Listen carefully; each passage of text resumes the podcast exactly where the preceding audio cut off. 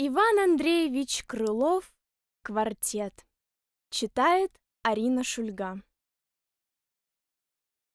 Проказница-мартышка, осел, козел да косолапый мишка затеяли сыграть квартет.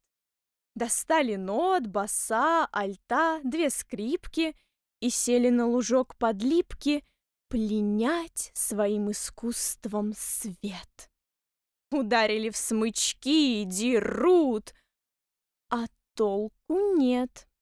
«Стой, братцы, стой!» — кричит мартышка. «Погодите, как музыки идти, ведь вы не так сидите!» «Ты с басом, Мишенька, садись против альта. Я, Прима, сяду против Торы. Тогда пойдет уж музыка не та.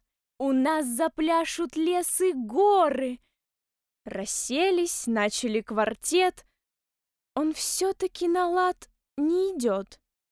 «Постойте ж, я сыскал секрет!» — кричит осел. «Мы верно уж поладим, коль рядом сядем». Послушались осла, уселись чинно в ряд, а все-таки квартет не идет на лад. Вот пуще прежнего пошли у них разборы и споры, кому и как сидеть. Случилось соловью на шум их прилететь. Тут с просьбой все к нему, чтоб их решить сомненье. Пожалуй, говорят, возьми на час терпенье, чтобы квартет порядок наш привесть. И ноты есть у нас, и инструменты есть. Скажи лишь, как нам сесть? Чтоб музыкантом быть, так надобно уменье. И уши ваших понежней, им отвечает соловей.